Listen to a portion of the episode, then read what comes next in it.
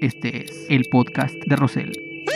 Tercero y largo para los acereros de Pittsburgh. Tiro de esquina en favor de sus guerreros del Santos Laguna. Hogan atrapa al último guerrero y lo lleva a la esquina. ¡Pero la rola, Chor! A segunda uno. A primera.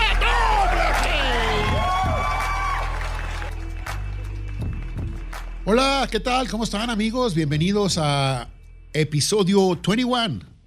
Estamos en el 2021. Bueno, pues es el episodio 21 del podcast de Rosell con su servidor Rafael Rosell Hernández. Me da mucho gusto que eh, tengamos fieles eh, escuchas eh, de este podcast y que lo sigan escuchando porque pues pase lo que pase, le vamos a seguir mientras el roco siga padeciendo de sus facultades mentales, en el momento en que se recupere el raciocinio, pues me va a aventar por un tubo, pero mientras no suceda eso, le vamos a seguir y, el equipo ha mermado, ha mermado. La, señora del catering está ahorita, sigue en huelga. El, asistente eh, del productor, Rafael Rosell Valenciana, pues continúa en unas vacaciones, pero como si fuera eh, de esos que te dicen, voy a tomar un año sabático pues ya va para eso, ¿eh? el, año sabático. Pero igual nosotros le seguimos y, lo más importante es que ustedes están ahí. Hoy traemos tres temitas rápidos para platicarlos con ustedes de algo que sucedió en la semana y de algo que, quisiera también compartirles sobre eh, el, para mí y creo que para muchas personas, eh, el otra, otro cetro que pierde el América en la región lagunera, otro otro de lo que lo hacía sentirse orgulloso al América. Lo voy a explicar eh, en, este, en este podcast. También una persona que pagó más de 5 millones de dólares por una barajita, güey, por una barajita, por una tarjeta. Más de 5 millones de dólares. Y eh, también lo que está pasando en Santos Laguna con este caso de, el jugador eh, más caro del equipo, el ecuatoriano Ayrton Preciado, que pues no juega y no juega y no juega y no se recupera y ya van dos años que simple y sencillamente pues no lo vemos en el campo con la regularidad que uno eh, quisiera. Bueno, pero como siempre, antes de arrancar el tema y los temas, vamos a, pasar y proceder, porque eso, eso sí, eh, como los carteros, llueve, truene o relampaguee, el kickoff siempre debe estar ahí.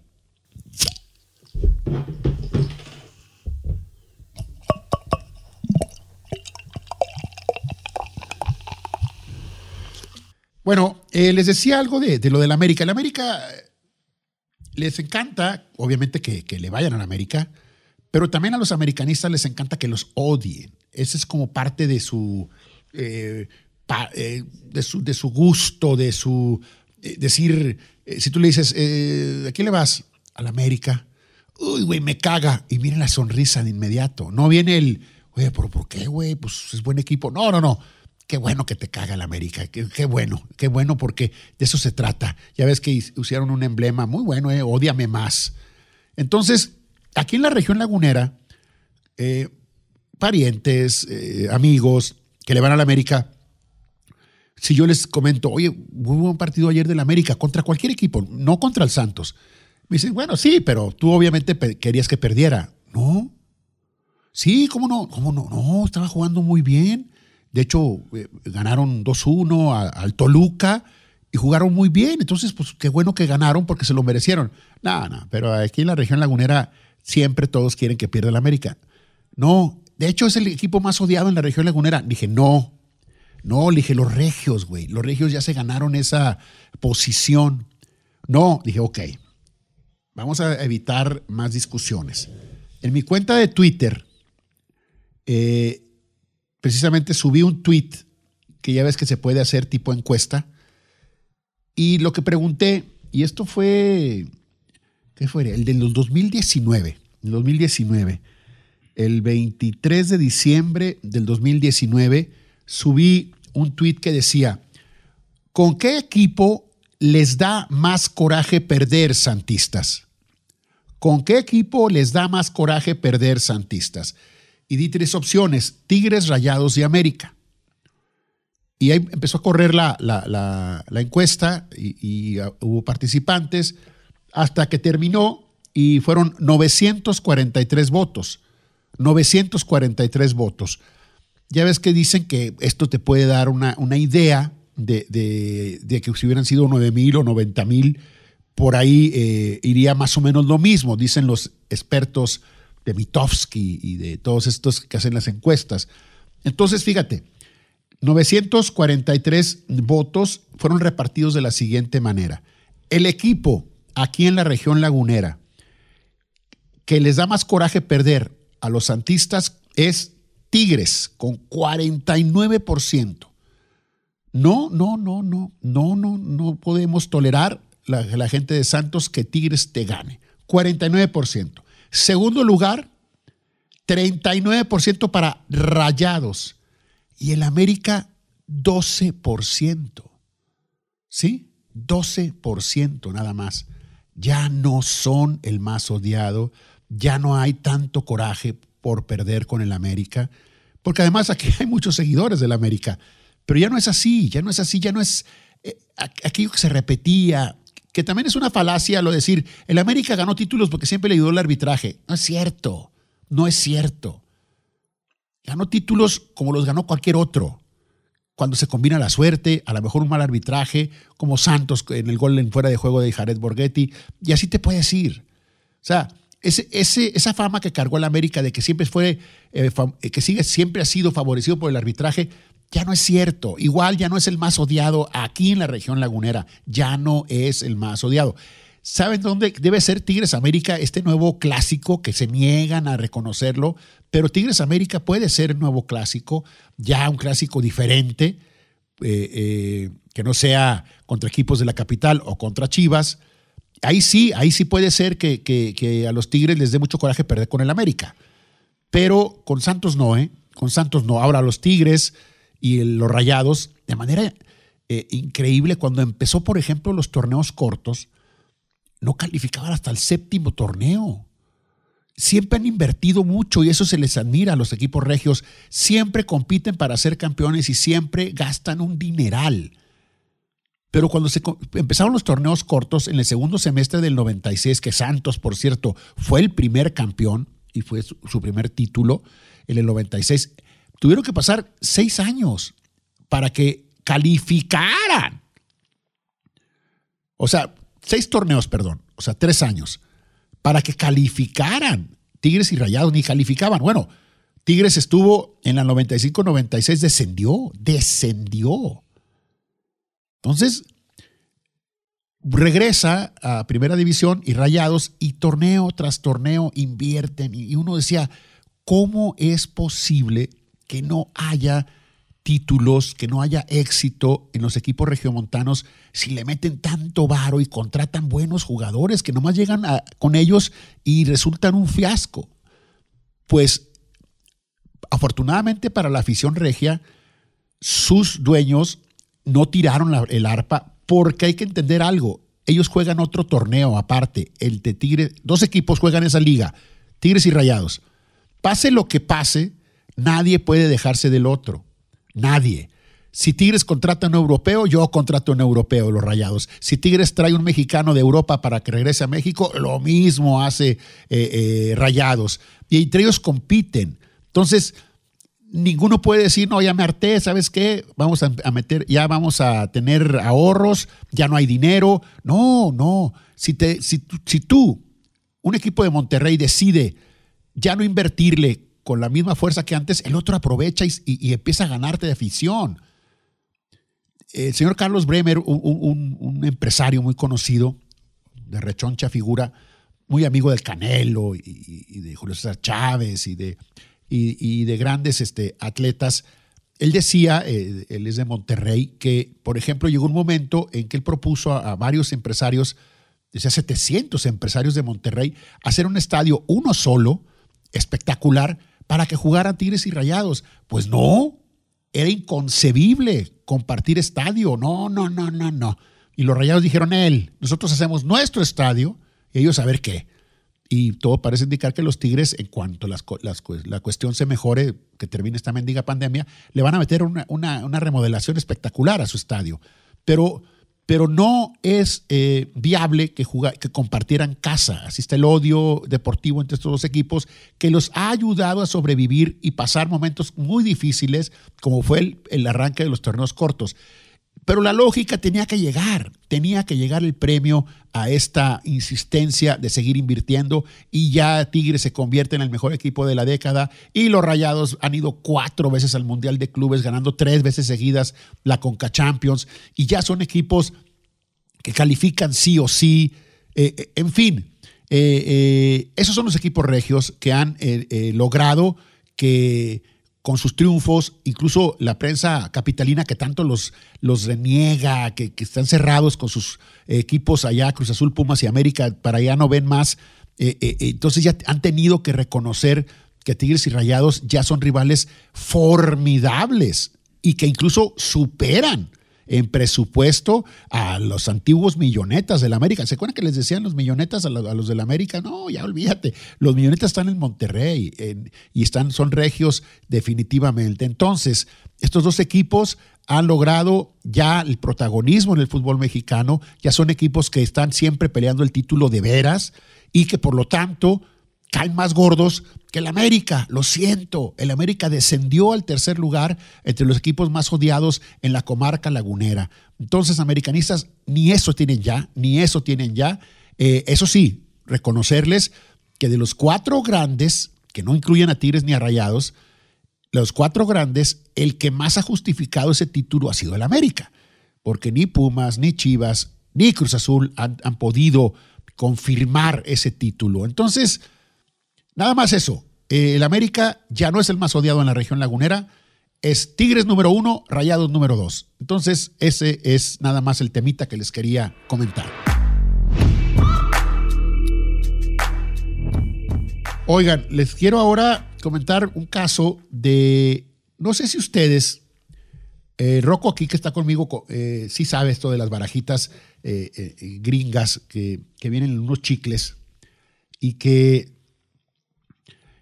son coleccionables. Son, están padres. En, la parte del frente viene la figura del atleta y en la parte de atrás vienen sus estadísticas.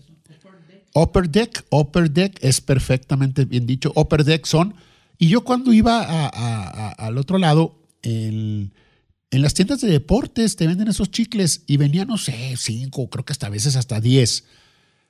Bueno, resulta que estas, estas cartas, estas barajitas, las que más se cotizan son las de novato. Que un superestrella tú obtengas su barajita de novato cuando empezó su primera temporada. La primera temporada de Michael Jordan, la barajita, pues yo no sé, la debe tener alguien eh, eh, en su sala de, arte a un lado de un Picasso, porque va a costar hasta más que la de Picasso, la pintura. Y entonces, siempre que sea de novato, entonces les platico, Mickey Mantle, el gran jonronero de los Yankees de Nueva York, novato en 1952. La tarjeta TOPS número 311, porque también las, tarjetas tienen categorías. Categorías. Ah, tengo la Mickey Mantle, pero ¿qué categoría es? ¿Cómo? ¿Qué categoría? Sí, pues, es que eh, dice, ser categoría TOPS eh, tal. Ah, caray, no, pues no sé. Entonces, resulta que hay un actor empresario productor que se llama Rob, Rob R-O-B, y se apellida Goug, G-O-U-G-H, Goug. Búsquelo ahí, lo van a encontrar en algunas películas. La verdad, yo no sabía de su existencia hasta que leí esta nota. Rob Goug fue a la subasta de la tarjeta de novato de Mickey Mantle, que ganó seis series mundiales con los Yankees de Nueva York, y que si ustedes vieron la película dirigida por Billy Crystal, se llama 61, que fue la temporada en el, 61, cuando conectó Roger Maris, rompió el récord de Babe Ruth. ¿Sí? Pero estaban al principio Mickey Mantle y Roger Maris del mismo equipo buscando el récord. Roger Maris, un, hombre de, campo rural, eh, rancherón, muy, muy este, introvertido. Y Mickey Mantle todo lo contrario. Borrachón, fumaba puros, se llevaba fregón con la prensa Y, en el camino a, tratar de romper el récord, todo el mundo quería que lo rompiera Mickey Mantle, el récord de Ruth, y no Maris. Te digo, hay una película que dirige Billy Crystal, se llama así 61, si la pueden, o, la pasó HBO en su momento. Total, que se lesiona Mickey Mantle porque pues no tenía una vida ejemplar. Y el otro sí, el otro era un hombre espartano en su disciplina. Termina rompiendo la Roger Maris el récord de Babe Ruth. Y luego Maris pues desaparece. Y, por, por, haber hecho eso, pues obviamente se le recuerda. Pero Mickey Mantle es la, el epítome del yankee, todo el mundo lo quiere, lo admira. Entonces, la temporada de novato del 52, este Rob Gogg, actor, empresario, desembolsó 5 millones 200 mil dólares. 5 millones 200 mil dólares por la tarjetita o barajita.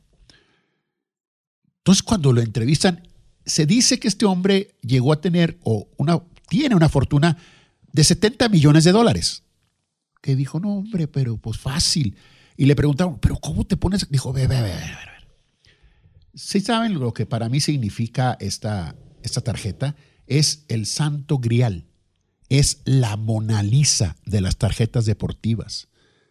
¿Sí? Es a ese grado y yo dije, de que la voy a obtener, la voy a obtener. Cuando era niño, esta tarjeta era la tarjeta más icónica de la historia. Uf, entonces dice, siempre ha sido caro este hobby, pero definitivamente lo logré y, repito, para mí hasta barata salió. Imagínate nada más cómo puede ser que una barajita llegue a tener ese precio, es una tarjeta. Y me acordé, me acordé de una película muy simpática que se llama Mi novio atómico que la estelariza Brandon Fraser antes de que se, no, se convirtiera en, un gordo desagradable. Brandon Fraser estaba bien. Hasta hizo una película tipo de Tarzán, ¿no se acuerdan? Así Tarzán como Meromenso. Bueno, Brandon Fraser está con Alicia Silverstone y de papás de él salen Christopher Walken y Sissy Spacek, nada más y nada menos. Y resulta que el papá, la, película es de 1962 ambientada, la película es del 99, Mi novio atómico. Blast from the Past se llama en inglés. Y resulta que en 1962 un científico, Christopher Walken, el papá de este chavo, pues se, alucina con, con, la guerra nuclear y todo eso y crea un búnker ahí en su casa el sótano con todo lo necesario para vivir y sobrevivir. Ahí mismo sembraban y todo. Y Brandon Fraser ahí nace y ahí se desarrolla. Eh, sin conocer el mundo exterior, porque su papá le decía que en el mundo exterior estaba todo radioactivo y que podía morir, que porque ya habían lanzado la bomba y, que solo hecho de aparecer en la superficie te morías de inmediato. Pero resulta que se enferma Christopher Walken y la mamá, Sissy Spacek, le dice a Brandon Fraser, tienes que salir a la superficie a checar a ver si es cierto, porque si no, traigas, tráete un doctor.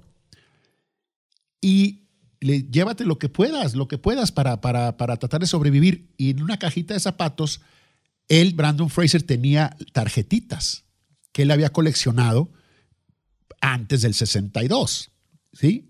Cuando estaba chiquillo. Y entonces sale a la superficie y resulta que sale en un barrio de los peores de Los Ángeles, con homeless, y dice, no, pues sí tenía razón mi papá, está cayón. Y él llevaba su, su traje de, para, para, no respirar, o sea, no respirar el aire eh, de, Los Ángeles, sino él iba muy protegido. Pero bueno, se da, se da cuenta tarde o temprano que obvio puede respirar y conoce a la guapísima y simpática de Alicia Silverstone. Y ella se enamora de él porque es un caballero, porque, porque no tiene malicia.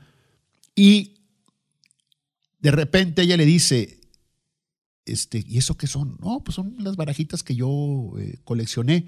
Y, le dice, yo no, o sea, sin ser una apasionada del deporte, pero a ver, la de Mickey Mantle, esta era de Babe Ruth, Jody Mayo, oye, espérame. Y con ese van a la, tienda de, donde las compran y le dice, mira lo que le dice el cuate, ah, caray, no, y le, lo quiere engañar, pero Alicia Silverstone, que es una muchacha eh, vivida en el sentido de que no la hacen mensa, dice, no, no, no, no, no, no, no. esta vale 150 mil dólares, esta fácil vale 200 mil. Y con eso, con, con, las barajitas que él coleccionó, que llevaba nada más por porque se ofreciera algo y pensaba que le iban a dar 10 dólares, pues resulta que es una fortuna.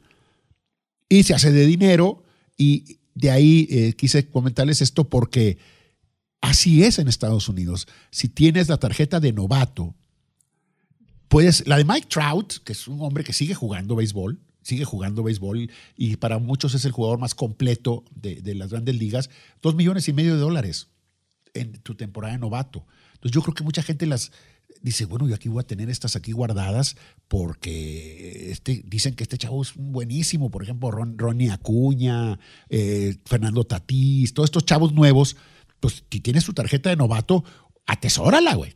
Atesórala porque pueden llegar a cotizarse de una forma espectacular. Tú, Rocco, más bien eras NBA, ¿verdad? Sí, ¿Cuál fue tu, tu, tarjeta que te sentías más orgulloso? Eh, me salió, sin broma, la de Michael Jordan en holograma.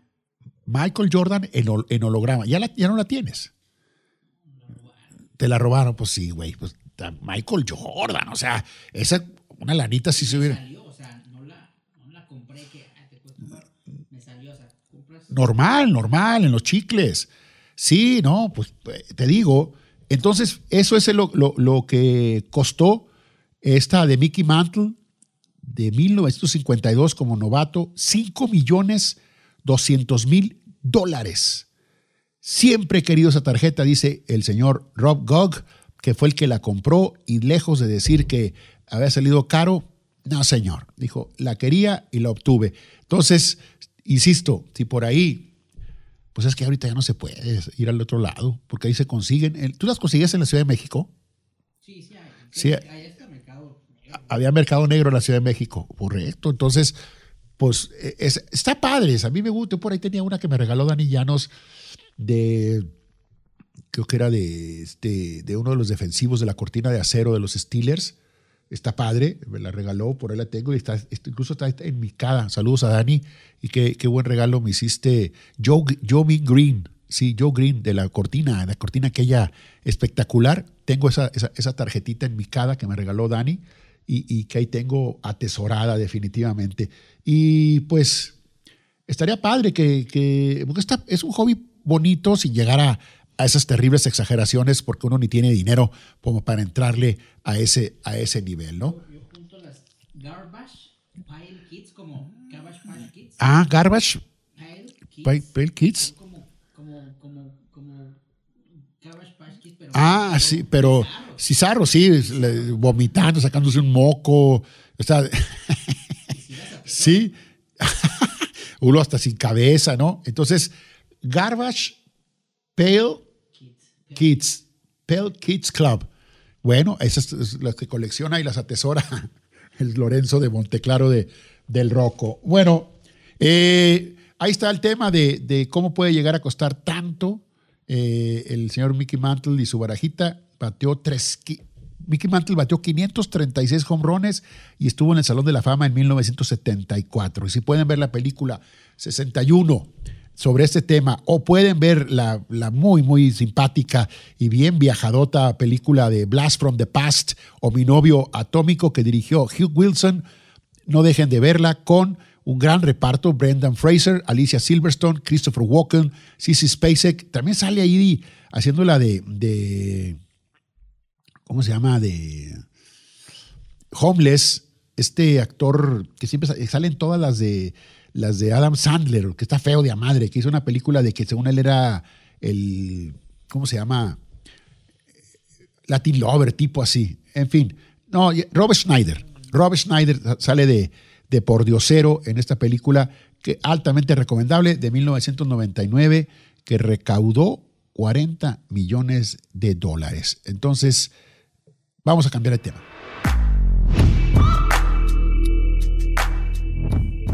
Vamos a tocar el tema de Santos Laguna porque esto ya es de, ya, ya está, hasta, que, hasta da risa, güey. Lo de Ayrton Preciado, ya, ¿qué, sucede? Resulta que la historia nos, nos va dos años atrás, Guillermo Almada, que vino de dirigir el Barcelona de, de, Guayaquil, en Ecuador, lo contrata el Santos muy buena contratación, un gran técnico.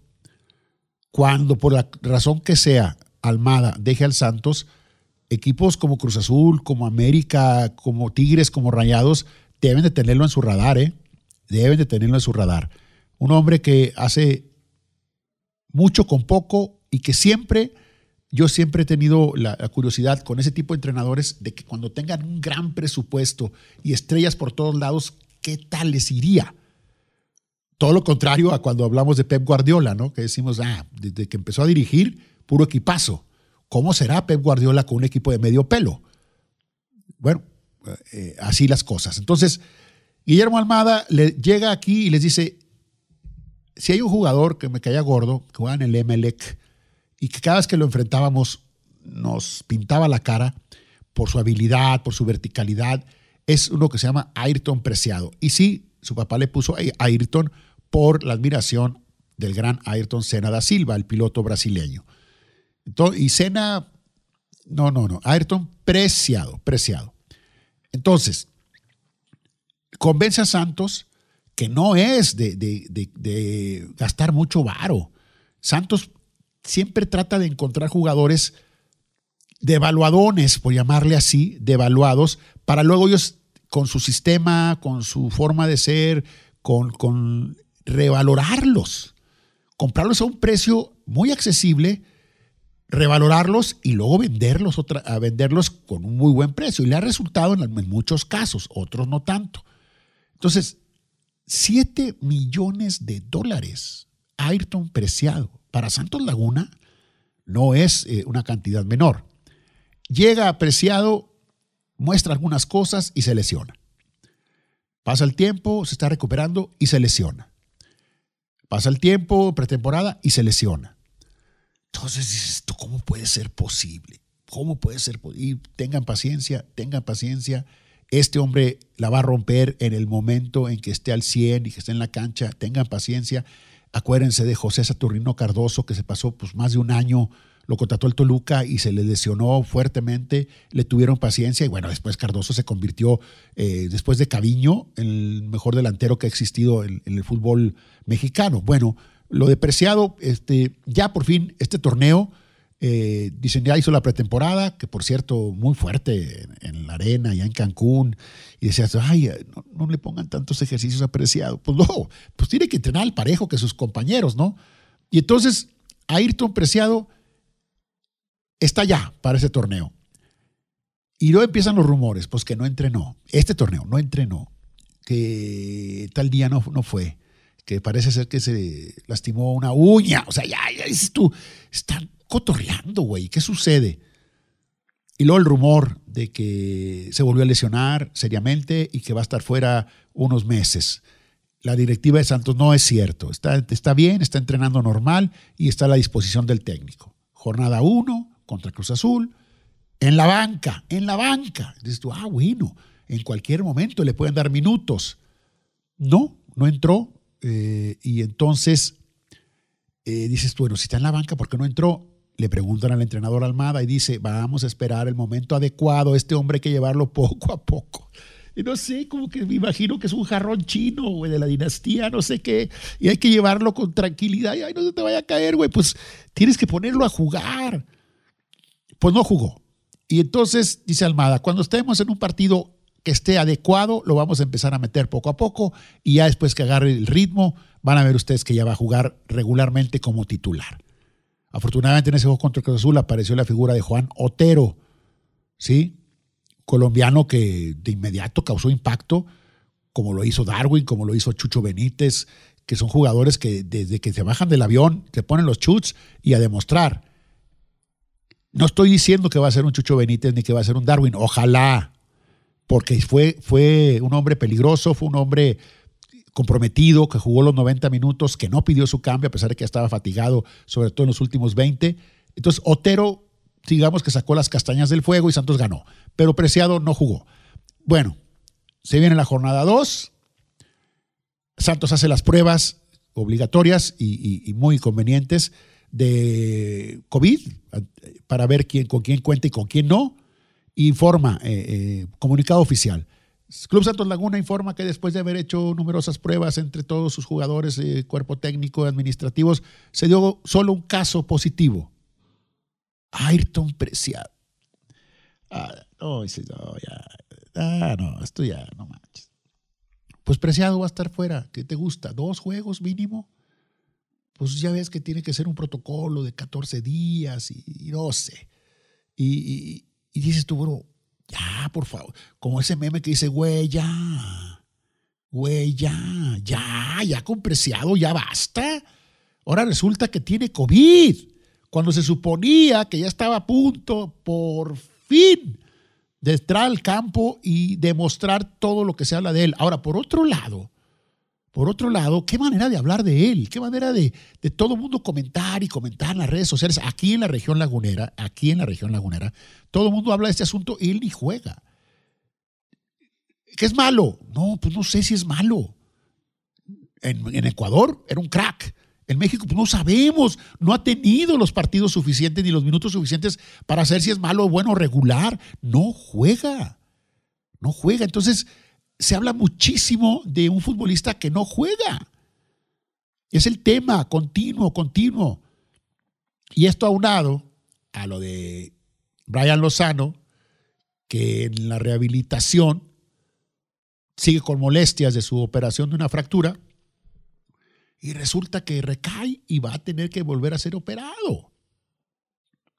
Entonces, eso es lo que ha caracterizado a Santos. El torneo pasado no se contó en ningún momento ni con Lozano ni con Preciado y se quedó octavo lugar, que en un sistema de calificación normal hubiera sido liguilla.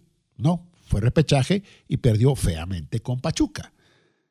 Yo creo que Santos va a calificar al repechaje, pero como una obligación y luego ya veremos si logra meterse en la liguilla ganando ese partido de repechaje. No puedo creer que Santos, con el equipo que tiene, quede del 13 para abajo. No, no, no, no, no. Del 12 para arriba, sí.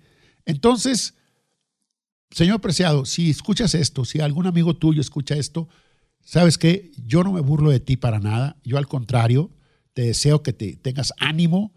Has resistido mucho. Sé que pediste Sé que pediste que te rebajaran el sueldo sin necesidad de que te lo propusieran porque estás comprometido con el equipo, que te ha venido esta serie de lesiones y ahora que eres positivo en COVID, pues ya es una suerte tremenda que deberá de revertirse, deberá. Nomás te pido un favor, cuando metas un gol, espanta todo, todo con tus manos, hazte una limpia, una limpia de, de todo lo que te ha caído hasta el momento, porque llegaste de Ecuador y resulta que el territorio Santos eh, Modelo te, resultó el territorio Chahuistle Modelo. Te cayó el Chahuistle. No hay otra manera de entenderlo. Entonces, te deseo, Ayrton Preciado, pronta recuperación del COVID, que vuelvas a las canchas, que vuelvas a galopar con la verticalidad y la velocidad que te hemos visto, sobre todo cuando jugabas en la Liga Ecuatoriana, y que seas importante para Santos y que te conviertas en un ídolo. Ese es mi más grande deseo para este, este, este torneo y, de veras para que tú y tu familia estén ya tranquilos. Imagínate el humor que traer a Ayrton, el humor que traer a Ayrton. ¿Vas a jugar el domingo? No. ¿Por, qué no? Pues si estás bien. No, pues sí, positivo. ¿Qué? Imagínate, güey. Imagínate. Bueno, un saludo a él y a la gente que le va al Saltos Laguna. Tengan paciencia. Con él y sin él, el equipo va a competir porque el principal elemento que yo le veo a este equipo se llama Guillermo Almada, un gran director técnico que perdió con Pachuca feo el repechaje, de acuerdo, de acuerdo, pero es el entrenador ideal para este equipo. Tres chavitos jugaron en la jornada uno y así van a seguir jugando chavitos para tratar de encontrarle a Santos eh, el, el cuadro ideal que lo meta sin lugar a dudas mínimo al repechaje. Bueno amigos, el podcast de Rosel ha terminado. Las recomendaciones son, compren eh, barajitas de, atletas que ustedes piensen que van a tener una gran carrera, sobre todo obviamente de novato. Comprenla de, de novato en la Ciudad de México o, cuando se pueda viajar, porque ahorita no puedes cruzar la frontera ni, ni a McAllen, ni a Laredo, ni al Paso, porque tienen que ser cosas muy, muy esenciales, si no, no puedes pasar Pero cuando se pueda, compren barajitas porque pueden ganarse hasta 5 millones de dólares, como el güey este que compró la de Mickey Mantle. ¿De acuerdo? Vean la película Mi novio atómico, que está muy padre. Y un saludo a los regios, que independientemente de, de, lo deportivo, nos caigan mal o bien, merecen toda nuestra admiración porque era cuestión de tiempo que gracias a sus grandes inversiones y a sus ganas de ser siempre campeón torneo a torneo, están encontrando ahora la recompensa protagonizando el fútbol mexicano desde hace ya buen tiempo. Bueno, nos vamos a nombre de Rodrigo Rosales Machado, de la señora del catering, del hombre sabático. Soy Rafael Rosell y el podcast de Rosell llegó para quedarse. Episodio 21 is done.